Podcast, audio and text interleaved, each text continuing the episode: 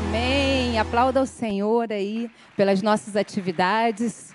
E já começamos o nosso ano com a agenda já fechada. Então, vai anotando tudo para você não deixar de participar de nada. Bom dia para todos, irmãos. Então, antes dessa, da palavra dessa manhã, eu gostaria de estar orando com você assentados mesmos. Vamos fechar os nossos olhos e vamos nos colocar diante de Deus, para que essa palavra penetre nos nossos corações, em nossa mente, venha nos confrontar e venha trabalhar em nossas vidas de acordo com aquilo que o Senhor quer fazer nessa manhã. Deus, nos entregamos diante de Ti te agradecendo, Pai, por essa manhã, te agradecendo por essa palavra já. E pedimos, toma a nossa mente, ilumine a nossa mente, ilumine o nosso coração, para que possamos entender a tua palavra, entender aquilo que o Senhor está falando, estiver falando conosco, Pai, para que saiamos daqui com essa palavra tomando posse e com atitudes, Pai, para que a cada dia possamos viver realmente as bênçãos do Senhor e uma vida de verdadeiros adoradores em nome de Jesus. Amém. Você pode dizer glória a Deus? Lipe, aumenta aqui, por favor, o meu retorno. Obrigada. Então, irmãos, nessa manhã eu quero falar sobre adoração que quebra cadeias. Neste ano, o nosso tema é o agir de Deus. Então, vamos falar sobre o agir de Deus dentro da adoração, porque a adoração é a nossa vida. A vida do cristão é uma vida de adoração. E tudo que fazemos, nós vivemos, nós adoramos ao Senhor. Aonde estamos, o que fazemos, o que falamos, com quem estamos, as mesas nas quais nos assentamos, nós estamos ali adorando ao Senhor também. E quero falar com você nessa manhã do texto de Atos 16, versículos de 19 a 26. Atos de, de 19 a 26. Vamos estar lendo, vocês me acompanhem. Quando os donos da jovem viram que se havia satisfeito a esperança do lucro, agarraram Paulo e Silas e os arrastaram para a praça, à presença das autoridades, e levando-os aos magistrados, disseram: Estes homens, sendo judeus, perturbam a nossa cidade, propagando costumes que não podemos aceitar nem praticar, porque somos romanos. Então a multidão se levantou unida contra eles, e os magistrados, rasgando-lhes as roupas, mandaram açoitá-los com varas, e depois de lhes darem muitos açoites, os lançaram na prisão, ordenando ao carcereiro que os guardasse com toda a segurança. Este, recebendo tal ordem, levou-os para o cárcere interior e prendeu os seus pés, os pés deles no tronco. Por volta da meia-noite, Paulo e Silas oraram e cantavam louvores a Deus, e os demais companheiros de prisão escutavam. De repente, sobreveio tamanho terremoto que sacudiu os alicerces da prisão. Todas as portas se abriram e as correntes de todos os presos se soltaram. Glória a Deus por isso.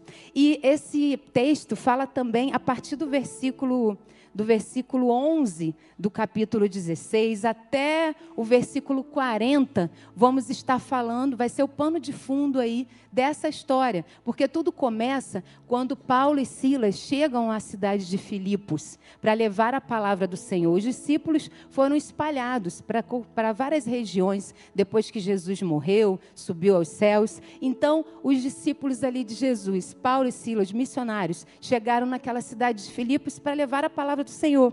E quando eles chegam, eles chegam a um rio onde tinham muitas mulheres ali lavando suas roupas, com seus afazeres e pregaram a palavra. E a Bíblia diz que uma mulher chamada Lídia aceitou Jesus. Ela e a sua família aceitaram a Jesus. E nesse momento, ela abre as portas da sua casa para que eles pudessem ali se pousarem, ficarem na sua casa durante a estadia naquele local.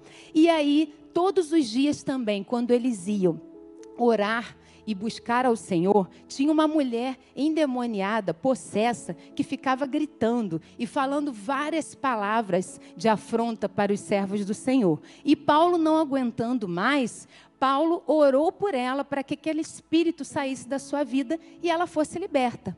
Porém, o problema não foi nem esse. O problema é que aquele espírito maligno fazia com que ela pudesse adivinhar coisas. E outras pessoas ganhavam dinheiro em cima disso. Ou seja, outras pessoas ganhavam dinheiro em cima do sofrimento daquela mulher, que sofria com aquela opressão do espírito maligno. E eles mexeram com essas pessoas, com esses homens que ganhavam dinheiro em cima dela. E por isso aqueles homens não estiveram satisfeitos, açoitaram os servos do Senhor no meio da cidade, rasgaram as suas roupas, machucaram, bateram. E depois de baterem nele, eles não poderiam fazer isso também, porque eles eram homens cidadãos romanos. E eles não poderiam ser presos sem que tivesse um julgamento primeiro, mas fizeram isso com os servos do Senhor, porque eles mexeram com interesses financeiros, né? E a gente sabe que a gente não pode ter medo de levar a palavra do Senhor aonde for. Não importa, você vai deixar pessoas insatisfeitas, mas você vai estar seguindo e obedecendo aquilo que Jesus deixou para você, que é levar a palavra, que é expulsar demônios, que é orar por pessoas, pessoas serem livres, e eles fizeram nada mais, nada menos que isso, mas mexeram com pessoas fortes, que ganhavam dinheiro em cima dessa situação. E com isso, eles foram presos. E o carcereiro foi mandado que deixasse aqueles homens no cárcere interior.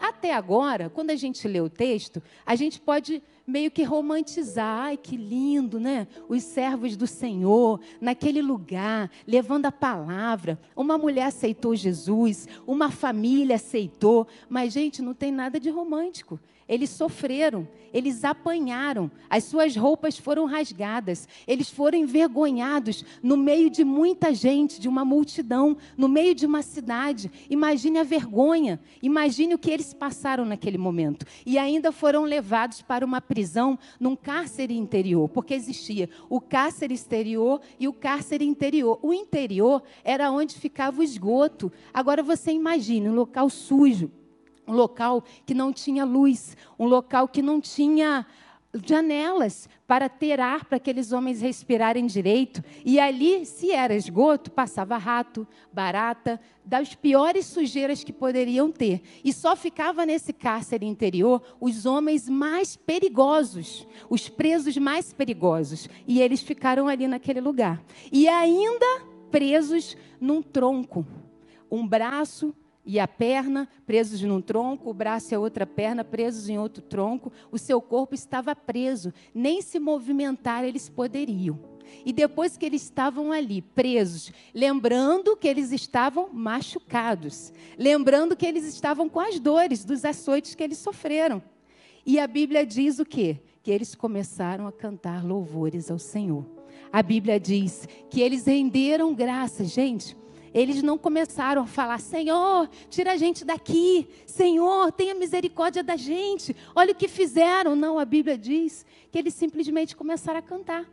E eles estavam no cárcere interior, começaram a cantar tão alto que os presos ouviram, que aquele carcereiro ouviu. Irmãos, no meio das dores, no meio das dificuldades, no meio dos problemas, precisamos adorar o nosso Deus.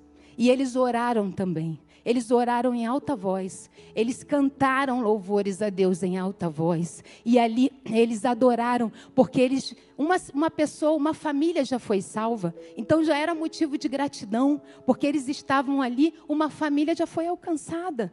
E a Bíblia diz também que após essa oração, por volta da meia-noite, houve um terremoto, do nada, surgiu um grande terremoto, aonde as grades foram rompidas, as correntes foram rompidas e os presos foram soltos milagrosamente. Só que o carcereiro ficou desesperado. Sabe por quê? Porque o carcereiro, ele tinha responsabilidade pela vida daqueles prisioneiros. Se um prisioneiro fugisse, ele seria morto. Ele pagaria com a vida por um prisioneiro que fugisse. Mas acreditem, nenhum preso fugiu. E de repente ele gritou, o carcereiro gritou, e Paulo e Silas gritaram: Não se mate, porque o carcereiro queria se matar, ele sabia que ele seria morto. Então, já vou me matar logo. Ele deve ter pensado isso, né? Na hora do desespero, para não passar vergonha, já vou me matar. Só que Paulo e Silas gritaram e falaram: Não se mate, por favor, nós estamos aqui, todos nós estamos aqui. Ou seja, ninguém fugiu, porque eles obedeceram, esperaram o tempo de Deus. Eles não iriam deixar que uma pessoa tirasse a sua vida para eles fugirem dali e ganharem aquela liberdade dessa forma. Mas depois aquele carcereiro perguntou: O que eu posso fazer para ser salvo? E eles disseram Creia em Jesus Cristo e você será salvo, você e a sua casa. E então ele levou aquela palavra para a família do o carcereiro e toda a sua família aceitou Jesus. Eles foram batizados e o carcereiro, gente, que prendeu aquele homem, agora aqueles homens, agora ele limpou as feridas daqueles homens. Agora ele cuidou daquelas feridas em gratidão, porque eles salvaram a vida dele e ele viu o poder de Deus ao vir aquele terremoto e aconteceu aquela libertação dos presos, mas ninguém saiu. Ou seja, ele ficou livre, ele não morreu, ele não perdeu a sua vida. Então ele pensou: eu tenho que servir a esse Deus, esse Deus maravilhoso também. E logo depois veio a o anúncio de que os servos do Senhor estavam livres, estavam libertos. Então eles não precisaram, com as suas próprias forças, fugir daquela prisão, mesmo que Deus soltou aquelas correntes, porque eles obedeceram e esperaram a hora certa do Senhor. E tudo isso porque eles simplesmente decidiram tomar uma atitude de adoração louvando a Deus, agradecendo, exaltando o nome do nosso Deus e orando ao Senhor. E foi assim que o Senhor trouxe a transformação e começou a mudança naquela cidade de Filipos. Então vejam, Lídia, uma mulher com a sua família, agora o carcereiro com a sua família, e depois mais lá na frente, nós vamos ver a carta de Paulo a Filipos, que foi a essa cidade. Tudo começou com o testemunho daqueles homens de Deus. Tudo começou com uma atitude de obediência, com uma atitude de adoração. E é dentro disso que eu quero falar com você nessa manhã. Porque, irmãos, as cadeias, elas podem ser quebradas nas nossas vidas, mas nós precisamos permanecer com atitudes de adoradores verdadeiros.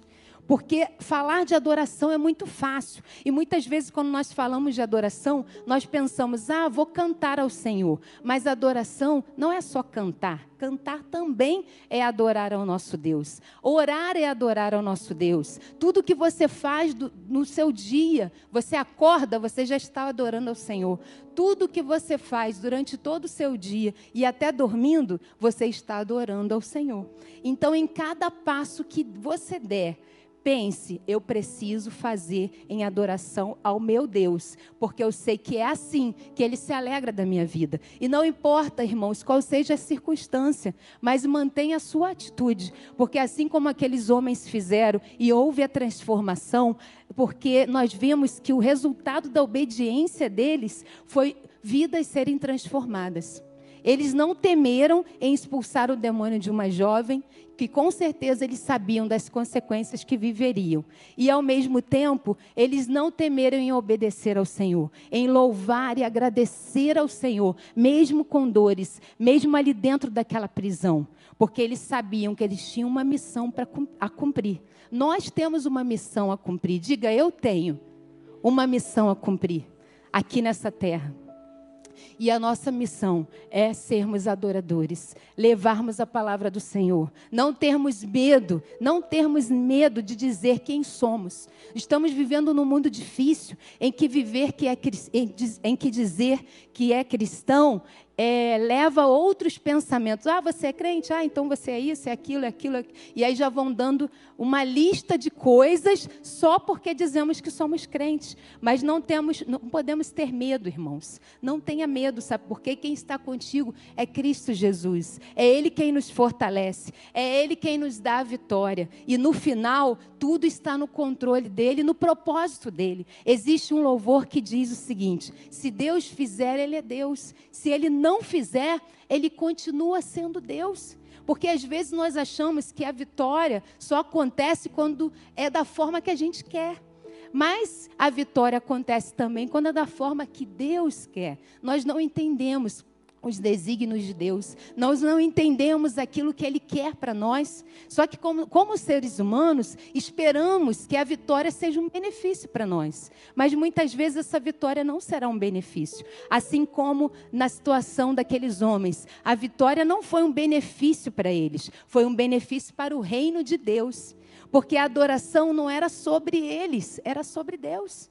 Lembre disso, que a adoração não é sobre mim, a adoração é sobre Deus. Então, não importa qual seja a resposta do Senhor, mas precisamos continuar crendo, adorando pelo que Ele é, adorando pelo que Ele faz, adorando por ser quem Ele é, ser Deus, simplesmente. Não espere adorar ao Senhor somente se Ele te der um benefício por isso, mas simplesmente adore porque Ele está ouvindo o teu coração. Se está difícil, adore. Se está chorando, adore. Se está alegre, adore. Não importa qual seja o momento. Então eu quero dizer para você nessa manhã: como as cadeias podem ser quebradas na adoração? A primeira coisa, através da oração e do louvor. Já veio uma situação difícil? Coloca o teu joelho no chão, começa a cantar, coloca um louvor de guerra lá na sua casa, coloca Cassiane lá na tua casa, coloca logo um louvor de guerra e já vai cantando e já vai quebrando. E é assim, irmãos, e já vai orando, porque Deus está agindo, adore, agradeça a Ele, para que todos vejam que ali existe uma casa de oração, que ali tem uma casa onde a presença de Deus move.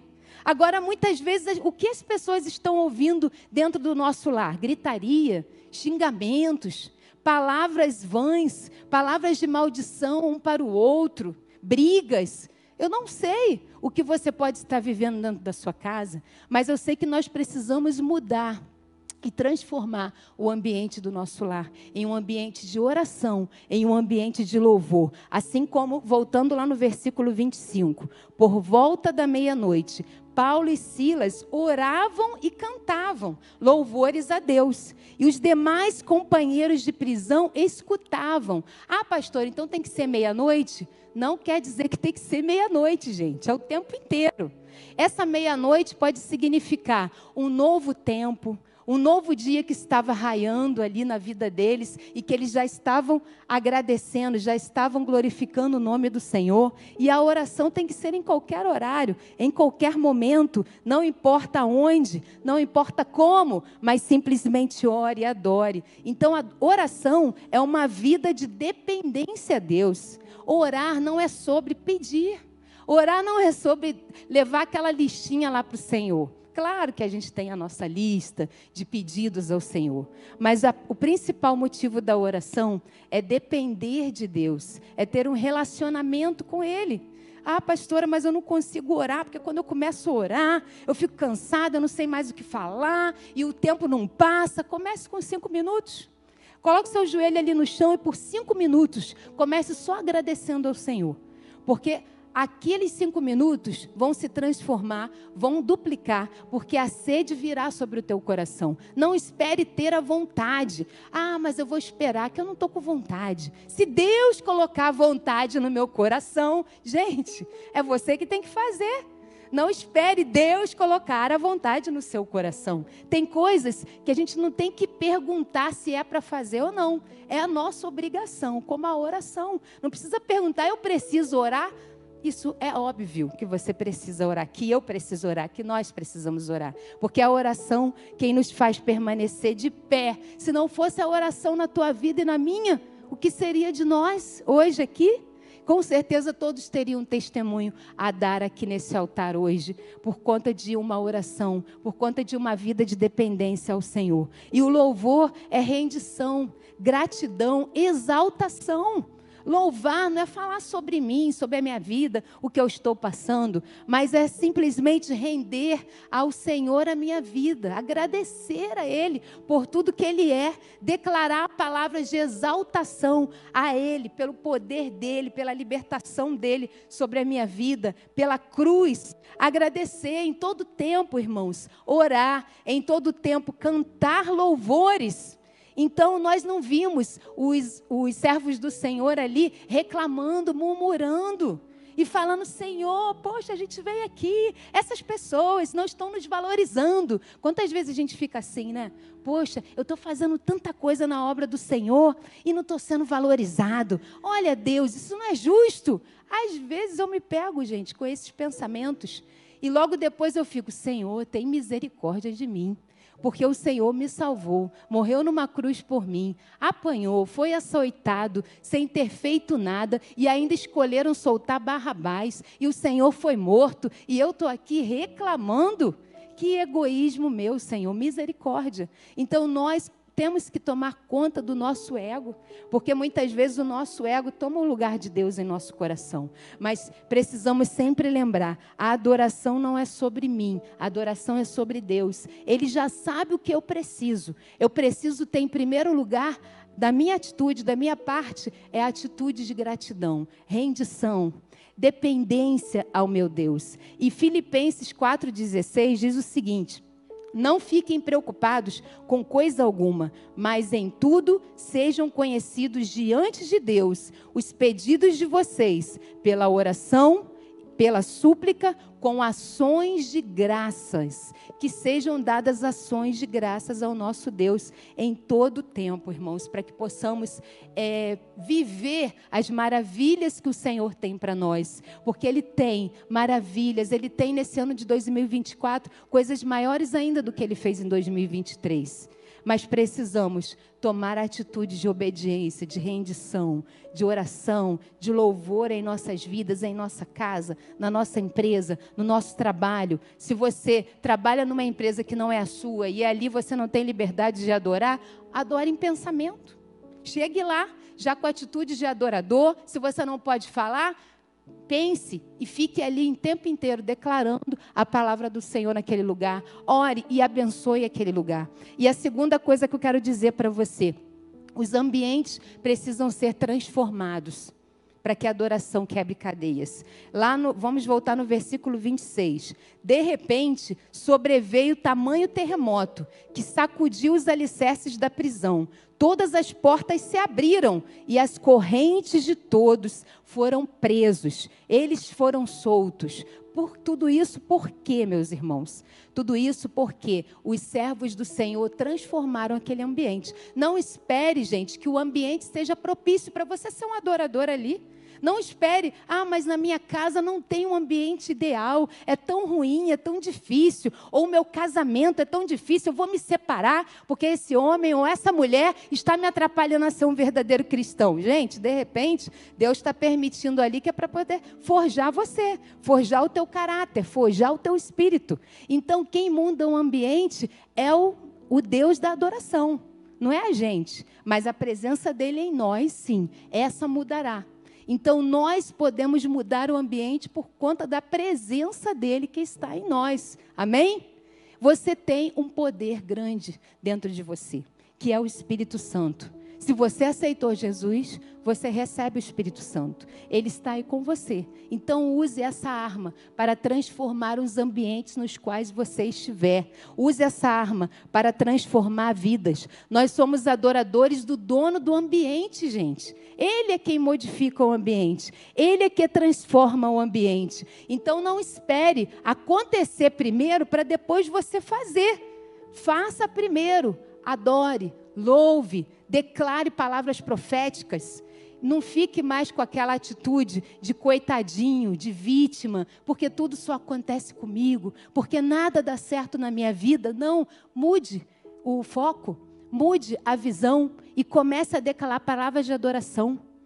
Você precisa ser o que a Bíblia diz que você é.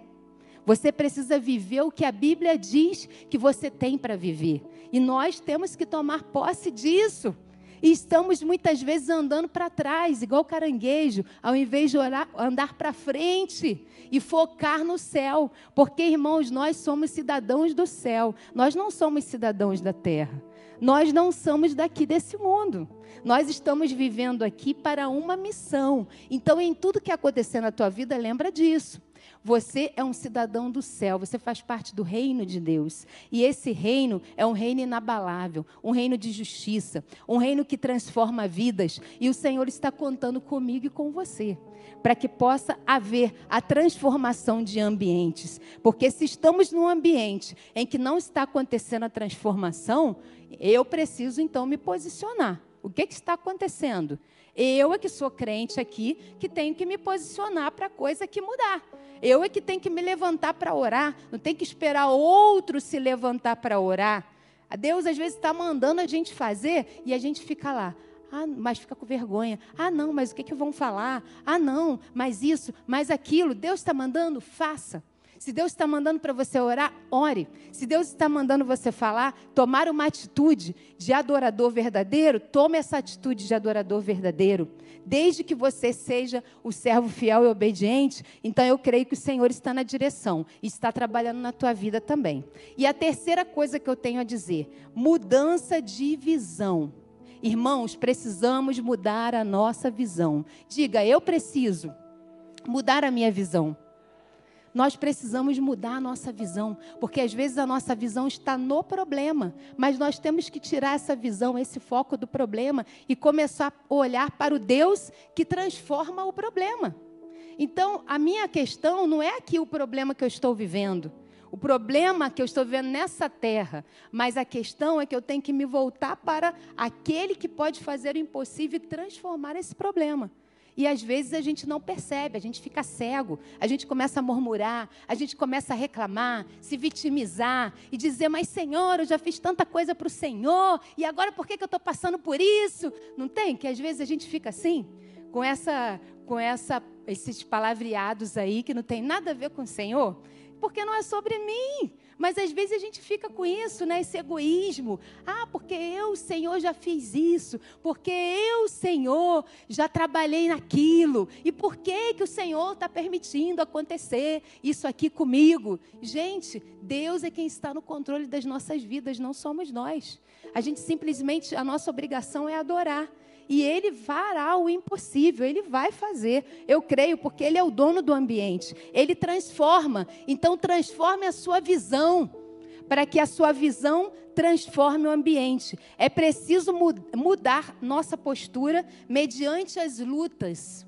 Qual a postura que você tem tomado diante das lutas? Quando acontece um problema, você é aquele que se desespera, ai, começa a gritar, ai, Jesus, é agora, corre para lá e para cá, fica doido, não sabe o que fazer. Ou você é aquela pessoa que foca, gente, vamos orar gente, vamos ter sabedoria. Ou você é aquela pessoa, não, agora nós temos que fazer isso, você estamos aquela pessoa que é toda organizadinha e já, não, agora vamos fazer isso, vamos fazer aquilo e vai ser desse jeito aqui. Então, existem vários tipos de pessoas na hora de um problema difícil que acontece no meio da família, na empresa, ou é algo que é você quem tem que resolver. Então, gente, a questão é mudar a visão nessa hora. Não é se desesperar, porque se os servos do Senhor fossem de se desesperar naquele momento, eles não teriam dado o testemunho que eles deram. Eles não teriam alcançado a vida do carcereiro e da sua família. Eles não teriam testemunhado para os presos que estavam ali naquele lugar. E Deus não teria liberto eles, porque eles estavam ali só reclamando. Então mude a sua visão, porque Deus não está nos punindo mediante os problemas. Ele está nos fazendo crescer. E, gente, crescer dói. Como dói, na é verdade? Meu Deus. Porque os problemas não são para nos punir, os problemas são para nos fortalecer. Lembre aí de alguma situação difícil que você já passou ou que esteja passando. E o quanto você tem buscado ao Senhor por conta desta situação. E o quanto, se ela já passou, o quanto você cresceu, o quanto você amadureceu depois dessa situação. Então veja, estamos aqui sendo forjados pelo nosso Deus. Estamos aqui sendo transformados, amadurecidos. E a cada situação nós vamos crescendo, mas é claro que dói. A dor do crescimento. Não sei se vocês tiveram. Eu não me lembro na minha adolescência de dor do crescimento, mas lá em casa eu me lembro que a Vanessa às vezes falava: ai, tá doendo a minha perna, tá doendo a minha perna. E o médico falou que existe, existe a dor do crescimento, que você sente os ossos se desenvolvendo. Nem todo mundo sente, mas algumas pessoas sentem essa dor. Então, a dor do crescimento espiritual é a mesma coisa. Dói, gente, dói como dói, como é difícil, como a gente sofre, como é difícil. Mas quando nós vemos o final disso tudo, nós vemos que valeu a pena. Porque o nosso Deus provou a nossa fé. Então entenda que em todo tempo Ele quer levar você para um outro nível. Diga outro nível. E é esse outro nível que forja você, que transforma você. Porque uma vida rasa, gente, com Deus e uma vida rasa que nada acontece, você não vai crescer, você vai passar anos e vai ser a mesma pessoa. Afinal de contas, os anos passam e nós temos que mudar. Nós para melhor, claro, né? Pelo amor de Deus. Os anos passam e nós temos que mudar, nós temos que amadurecer, nós temos que nos, nos desenvolver. Há 10 anos atrás, eu tenho certeza que a maioria de vocês aqui eram pessoas totalmente diferentes do que são hoje. Não estou falando da aparência externa, tá? Por favor, que aí já vão começar a um rir do outro aí. Mas da aparência interna, daquilo que está dentro de nós, que é o que move o nosso exterior. Porque começa aqui dentro, né? Começa aqui na nossa mente. A sua mente não é a mesma de 10 anos atrás. Então, por conta da mudança da sua mente, as suas roupas mudam, o seu modo de falar muda, as suas amizades mudam, as pessoas com quem você anda, as mesas com quem você senta, porque o cristão a cada dia ele tem que ter mais intimidade com Deus, e ao ter mais intimidade com Deus, ele vai querer se assentar em mesas de pessoas que falem de Deus, de pessoas que não estejam ali falando mal do outro, falando mal do pastor, cortando lá o pão, aquele pastor, porque hoje ele falou isso, hoje ele falou aquilo, a pastora estava falando isso, falando aquilo, não gostei. Não, pessoas que estarão falando de Deus, sobre o reino de Deus. Então, ande, sente-se em mesas de pessoas que falem sobre Deus e que te ajudem a crescer espiritualmente, te ajudem a crescer profissionalmente, te ajudem a se desenvolver e a ser alguém melhor. Mude a sua visão. Ao mudar a sua visão, ao mudar a visão, mudamos o foco. E mudando o foco, mudamos a nossa postura. E então passamos a ter a postura de quem está se preparando para uma batalha aonde Deus é o nosso general. Então veja, não assuma uma postura aonde o teu foco é que você é perdedor, é que você não vai conseguir vencer. Assuma uma postura de que você tem o Deus que é o teu general nessa batalha. E não importa o que acontecer, ele está ali na direção, ele está ali na direção com você. Não importa o que acontecer, ele é fiel para fazer o impossível, assim como ele fez e com os servos do Senhor. E ele é fiel para transformar o ambiente no qual você está. E lembre-se que o foco não é você. O foco não sou eu. O foco é quem? Deus. Ele quem transforma. E o texto de Romanos 8, 28 diz o seguinte: Sabemos que todas as coisas cooperam para o bem daqueles que amam a Deus, daqueles que são chamados segundo o seu propósito. Todas as coisas cooperam para o bem daqueles que amam a Deus.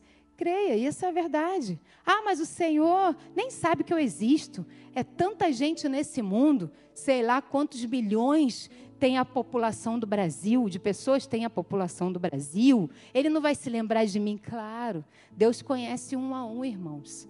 Então creia que Ele está vendo você, Ele está cuidando de você em todo tempo. Então simplesmente agradeça por esse cuidado. E o próximo ponto, precisamos entender o propósito. Irmãos, em tudo que fazemos existe um propósito, um propósito de Deus. E vamos reler, é, pegar aqui o texto, mesmo capítulo 16, versículos 29 a 34. Então, o carcereiro, tendo pedido uma luz, entrou correndo e trêmulo, prostrou-se diante de Paulo e Silas. Depois, trazendo-os para fora, disse: Senhores, que devo fazer para que seja salvo? Eles responderam: Creia no Senhor Jesus, e você será salvo, você e toda a sua casa. E pregaram a palavra de Deus ao carcereiro e a todos os que faziam parte da da casa dele. Naquela mesma hora da noite, cuidando deles, lavou-lhes as feridas dos açoites. Logo a seguir, ele e todos os membros da casa dele foram batizados. Então, levando-os para sua própria casa, deu-lhes de comer e com todos os seus manifestava grande alegria por ter crido em Deus. Vejam, eles fizeram o bem sem olhar para quem era aquele homem. Se eles fossem ter atitude de vingança, eles ficariam com raiva, porque o carcereiro colocou eles no cárcere interior, porque o carcereiro prendeu eles naqueles troncos de madeira, onde eles não, poderiam, não podiam nem se movimentar, mas eles fizeram o bem sem olhar quem era aquele homem. Então, irmãos, façam o bem, entenda o propósito, faça o bem, fale da palavra do Senhor, perdoe. Hoje é dia de ceia, nós vamos cear, então vamos já falar disso. Perdoe. Não importa, ah, mas não fui eu que fiz, irmãos. A ciência diz isso, sempre fala sobre isso. O perdão cura, o perdão transforma. Quantas doenças provêm da falta de perdão? Então, quem está sofrendo sem perdoar não é a outra pessoa, é você. A pessoa está dormindo, a pessoa está vivendo a vida dela com alegria. E você está lá carregando com alegria aquela frustração, aquele problema, aquela falta de perdão. Não faça isso, irmãos. Perdoe, entenda o teu propósito aqui nessa terra. Porque se Jesus perdoou todos aqueles que levaram ele na cruz, quem somos nós para não perdoar alguém? Se nós fomos responsáveis, o nosso pecado foi responsável por Jesus estar naquela cruz, quem somos nós para não perdoarmos alguém? Então entenda, precisamos em todo tempo adorar ao Senhor, não importa se for por algum propósito, se tem motivo ou não, não espere ter motivo para adorar. Ah, mas eu não tenho motivo. Tá, não tem, mas adora a si mesmo. Se você acha que não tem, porque na verdade você tem, se você acha que não tem, adore a si mesmo. Eu não tenho, mas eu vou adorar a si mesmo. Adore, meus irmãos. Não importa, louve, ore ao Senhor porque o crente que ora e louva, ele vê o sobrenatural na sua vida. Não espere que outros venham orar por você. É claro que nós precisamos ter pessoas que oram por nós, que caminham juntas, que nos ajudam em oração, mas a gente não pode transportar essa responsabilidade para o outro, para o pastor, para o líder, para o intercessor. Não podemos. Essa responsabilidade começa por mim. Se você tem o Espírito Santo de Deus, você já é um sacerdote na tua casa. Você já carrega o altar de adoração na tua vida, você tem a presença dele e é essa presença que move. É a presença que faz o sobrenatural. Não espere que o outro faça, porque o poder vem do outro, o poder vem do pastor, o poder vem do líder, o poder vem do diácono, o poder vem do intercessor. Não. O poder vem de Deus. E Ele dá a todos que estão ali para receber. Claro que é bom, precisamos estar ao lado dessas pessoas que nos ajudam, que oram com a gente. E a gente pode pedir ajuda em oração, sim, com certeza. Só não transporte toda essa responsabilidade para outra pessoa, mas comece você a fazer dentro da tua casa. Comece você a ter atitude de intercessor, de ser o intercessor pela tua casa, por tua família, por teus negócios. Então não importa, mesmo que o contexto seja desfavorável, promova a libertação, irmãos, e a salvação de outras pessoas. Ah, Senhor, mas eu não estou bem, como é que eu vou orar por alguém? Eu me lembro de uma amiga pastora que ela, ela era solteira, recebeu um diagnóstico que ela não poderia ter filhos porque ela teria que tirar o útero. Ela teve que tirar o útero devido a um câncer que já estava no início. Ela era solteira e ela estava passando por aquela situação. E aí, de repente, um dia, assim como a gente faz aqui os nossos momentos de clamor, ela estava aqui na frente por orar, para orar por alguém. E aí veio uma mulher e falou: Pastora, ora por mim, porque eu não posso engravidar. E eu quero engravidar. E ela pensou: Senhor, Mas como, rapidamente, né, veio no pensamento dela, como eu vou orar por essa mulher se eu não posso ter filhos? Mas depois Deus ministrou na vida dela. Por quê? Deus queria usar ela, na fraqueza dela que Deus queria usá-la. Então é na nossa fraqueza que Deus quer nos usar, porque essa fraqueza se transformará em força, se transformará em ponto forte, aonde você que viveu, que está vivendo, sabe a dor, e você poderá orar ainda com mais intensidade por aquela outra pessoa. Não é porque Deus não fez ainda com você, não respondeu a você ainda que você não vai orar pelo outro. E pode saber que o Senhor às vezes nos coloca nessas situações difíceis. E se acontecer, ore por essa pessoa, ore por alguém. Então não espere, irmãos, o milagre acontecer na tua vida, mas promova a salvação e a transformação. Deixe o Senhor usar a tua vida para isso porque eles, os servos do Senhor ali, Paulo e Silas, não estavam preocupados com as suas próprias dores, tentando se vitimizar com Deus, mas eles estavam preocupados em levar o nome do Senhor. Eu, tô, eu estou aqui nessa prisão, então vamos, estamos aqui, vamos cantar então. Vamos cantar, vamos adorar o Senhor, para todo mundo ver aqui o nosso louvor e quem é o nosso Deus. Se você está no hospital, cante louvores ali naquele hospital. Se você está, está doente no hospital internado, cante louvores ali. Eu me lembro da irmã Antônia, ela já faleceu, e meu esposo já até comentou sobre ela aqui. Aquela irmã, ela fazia hemodiálise. E ela não se cansava, ela ia para o hospital fazer a hemodiálise, enquanto ela estava ali fazendo, ela estava cantando, ela estava falando do Senhor, ela estava falando de Jesus para as pessoas que estavam ali. Ela era uma missionária naquele hospital. Antes de ficar doente, ela já era uma proclamadora do Evangelho. E quando ela entrou naquela situação, então o hospital para ela foi o local aonde ela lhe levava a palavra do Senhor. Então veja, irmãos, não importa o ambiente, mas você quem mudará o ambiente. E a última coisa que eu digo para você: precisamos ter obediência e paciência.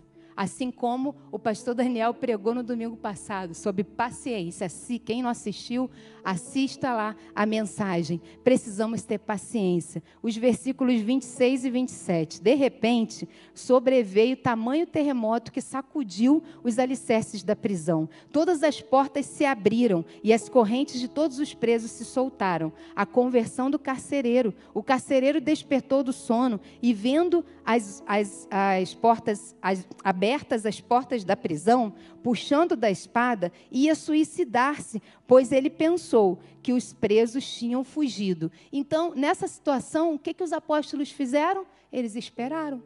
Não, eles esperaram ver o que Deus ia fazer. Eles poderiam ter se levantado, ah, não quero nem saber desse carcereiro aí. Ele me prendeu aqui e Deus soltou aqui, então eu vou embora, vou fugir desse lugar que eu estou livre. Ele que se vire aí, não estou nem aí. Não é assim o ser humano? Estou nem aí, estou pensando em mim.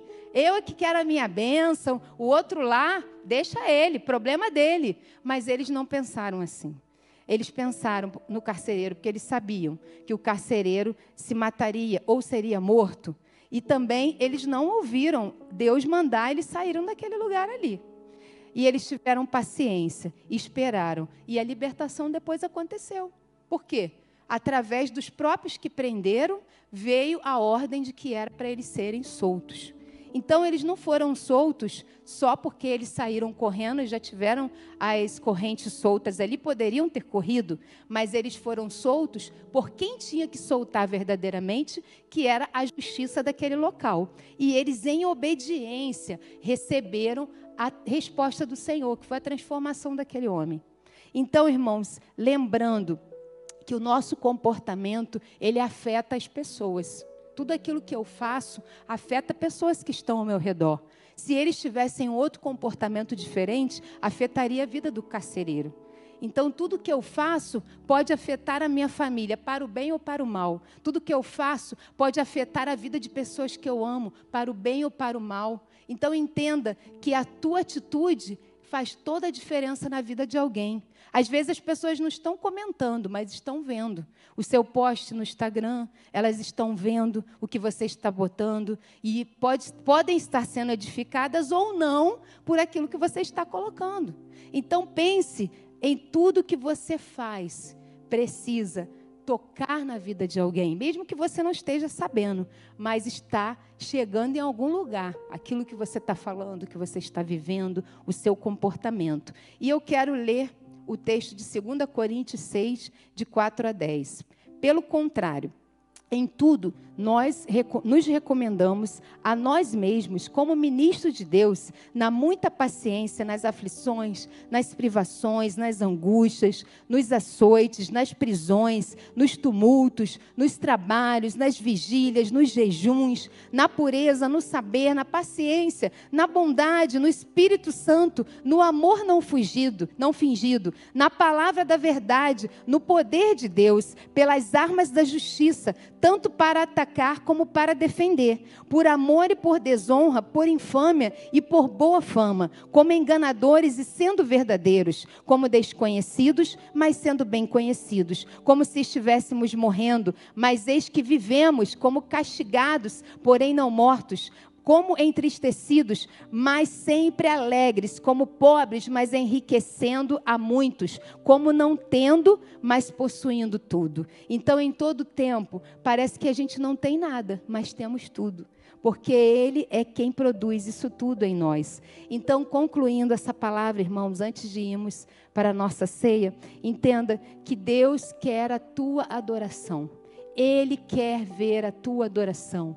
E não adianta que não é uma adoração só de levantar de mãos ou de chorar, porque qualquer um pode chorar se se emocionar, mas tem que começar por dentro. E quando começa dentro do nosso coração, dentro da nossa vida, realmente, a, o nosso secreto, através do nosso secreto, é que a adoração vai ser refletida no exterior. E aí se tornará realmente uma adoração verdadeira. Mas não sou eu quem tenho que dizer, você é um verdadeiro adorador. Não sou eu. Quem sou eu para dizer isso? Ou você dizer de mim, um dizer do outro. Não. Deus é quem nos julga. Ele é quem sabe o que acontece no nosso coração, dentro de nós. Simplesmente pense que você tem que dar o seu melhor. E lembrando que a adoração não é sobre você, é sobre Deus. Porque tudo é dele por Ele e para Ele. Ele pode fazer, Ele pode mover. A sua adoração promove testemunho e alcança vidas. Olha só, a sua adoração verdadeira pode ser que você ache que ninguém está vendo, mas está movendo testemunhos, está promovendo mudanças de vidas em outras pessoas através da sua atitude. Então, o, objetivo daquele terremoto era a salvação. E a partir disso, uma igreja foi estabelecida naquele lugar. Então, vejam o quanto Deus usou aqueles homens, por tudo que eles passaram, foi para que vidas fossem salvas. E depois, mais lá na frente, nós vemos uma igreja que foi estabelecida ali na cidade de Filipos e que levava a palavra do Senhor e que vivia a presença do Senhor. Tudo isso porque homens se deixaram ser usados por Deus. Mesmo nos insucessos da vida, nós temos oportunidades para falar de Jesus. Às vezes você acha que não teve sucesso, mas mesmo nessa situação de insucesso, você pode falar de Jesus. Não espere ter somente a vitória, ter somente bênçãos para falar de Jesus. Temos que falar o tempo inteiro, porque para o mundo nós podemos parecer loucos, porque é, o Evangelho é loucura para o mundo, mas para Deus é transformação de vidas. Então entenda isso. Que o Evangelho pode parecer loucura. Podem achar que você está louco, mas você não está louco. E se acham que, está, que você está louco, deixem achar, porque somos loucos por Jesus mesmo. Somos loucos por Ele. A nossa vida é Ele.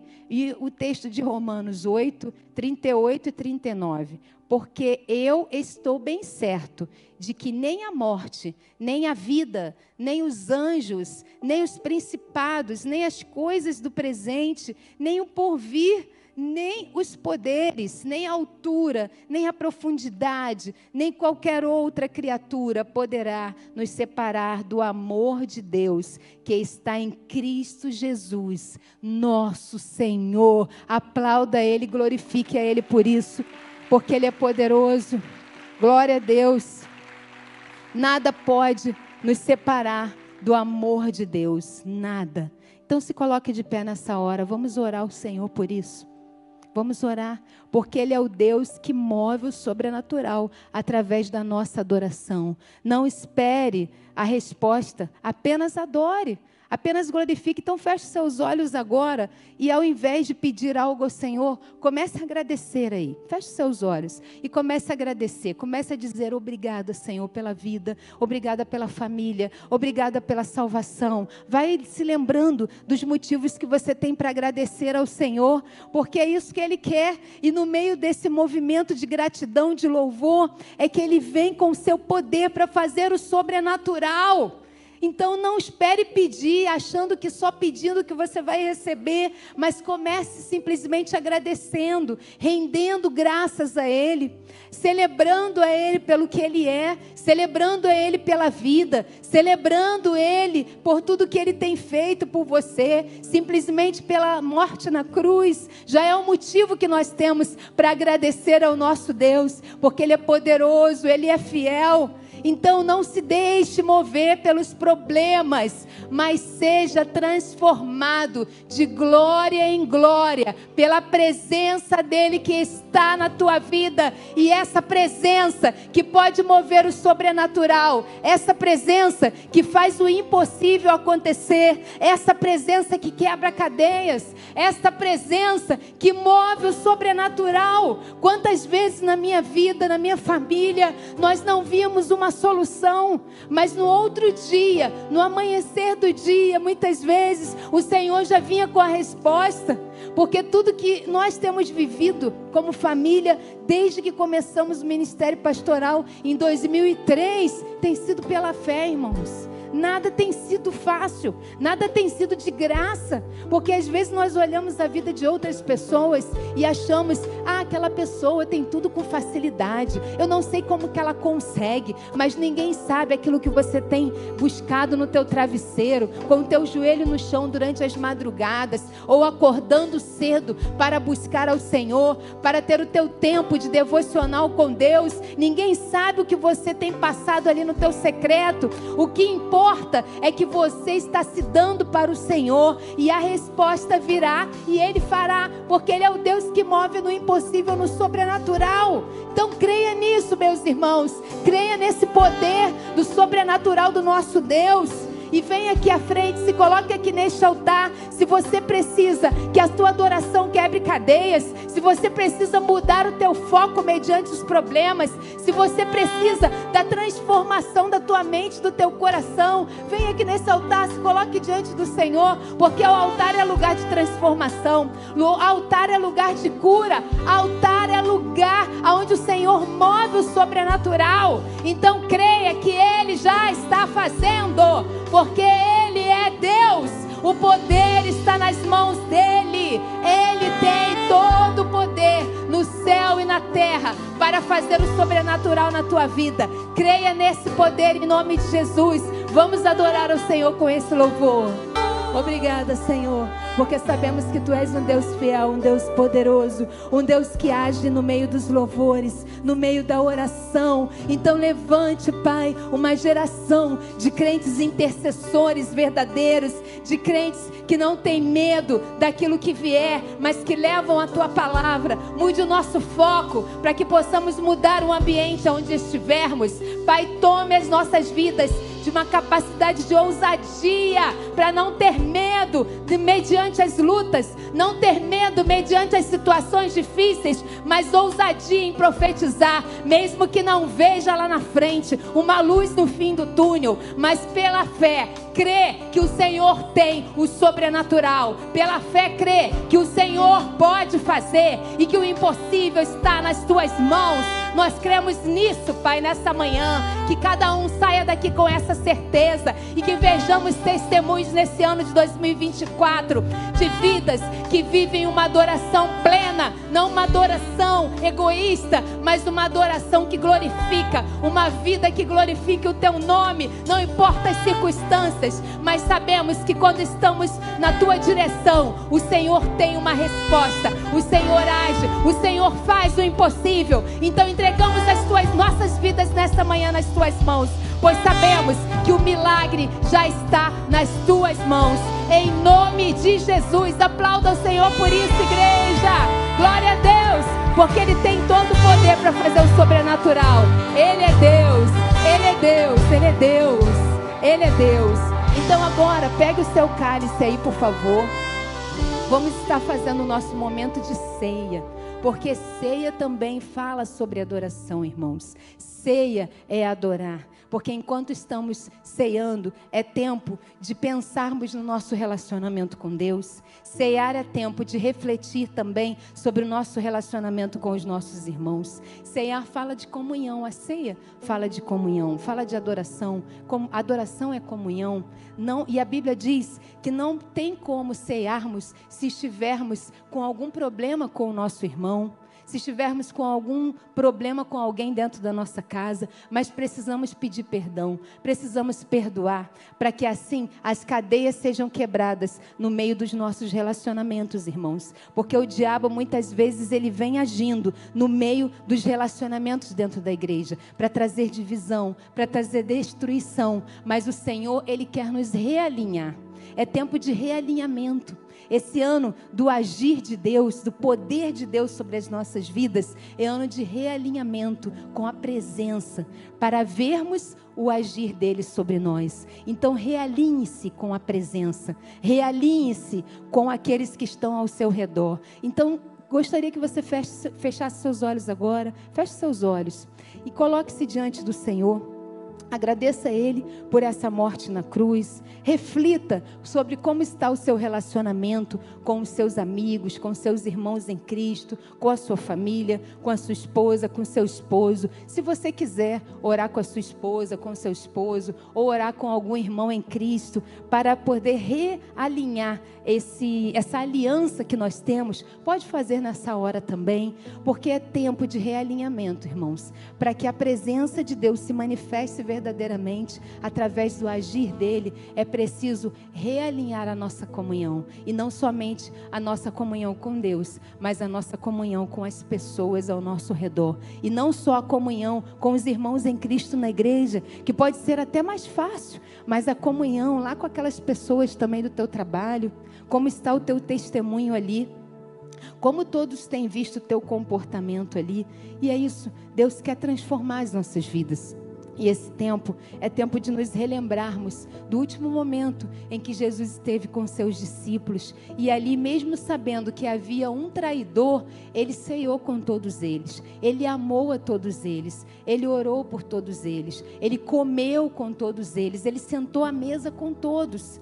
Ele não escolheu as pessoas com quem ele queria sentar, mas ele entendeu que ele precisava sentar com todos e dar o seu amor para todos igualmente mesmo sabendo que um ali foi o responsável por ele ser entregue, seria o responsável por ele ser entregue na cruz. Ele, ele amou, ele serviu, ele fez.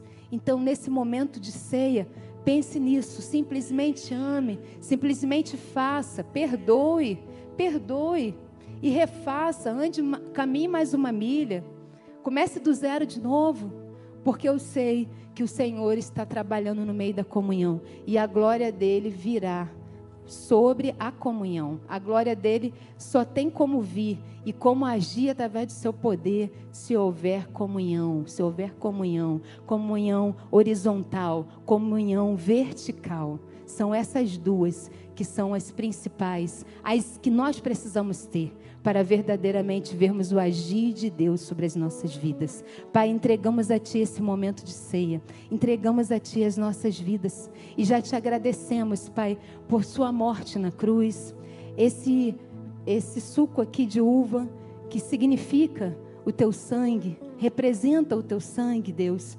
É motivo de agradecermos, porque aquele sangue foi derramado ali por mim, por nós, por nossos pecados, Deus e o Senhor já morreu pelos pecados que nem, conhece, nem praticamos ainda, ou por pessoas que nem nasceram, mas que já nascerão sob o jugo do pecado, e o Senhor já morreu por nós. Obrigada, Deus, por esse pão que representa a tua carne, aquela carne ali que sentiu as dores dos pregos entrando nas suas mãos, nas palmas das suas mãos, e aquele martelo batendo nas palmas das suas mãos, Senhor. Quantas dores o Senhor sentiu ao bater aquele martelo com aquele prego nos seus pés.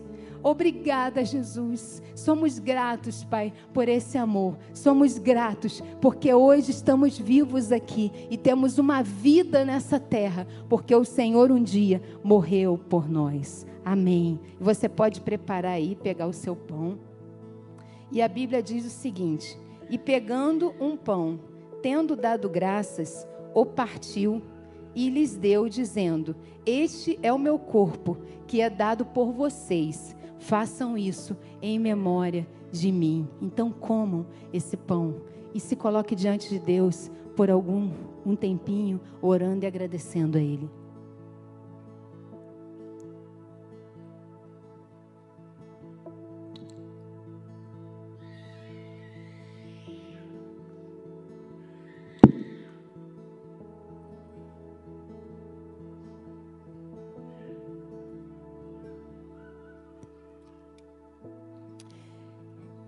Seguindo, o texto diz o seguinte: Do mesmo modo, depois da ceia, pegou o cálice, dizendo: Este cálice é a nova aliança no meu sangue derramado por vocês. Bebam deste cálice e agradeça ao Senhor por isso.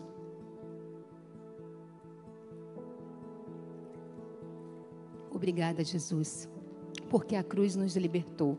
Obrigada, Jesus porque este corpo, porque este sangue foi para nos dar vida e vida em abundância. Te agradecemos por esse tão grande amor. Nos dê um domingo abençoado na tua presença. Obrigada, Deus porque hoje poderemos estar almoçando com a nossa família ou com pessoas que amamos, foi porque um dia o Senhor morreu por nós. Nos deu uma tarde abençoada, uma tarde de comunhão, para estarmos aqui novamente às 18h30, mais uma vez celebrando o teu nome, sendo ministrados pela tua palavra. Abençoe o teu povo e cada família aqui representada, em nome de Jesus. Amém. Glorifica o Senhor, aplauda Ele. Que Deus te abençoe, a tua casa, a tua família. Um domingo abençoado para você, em nome de Jesus.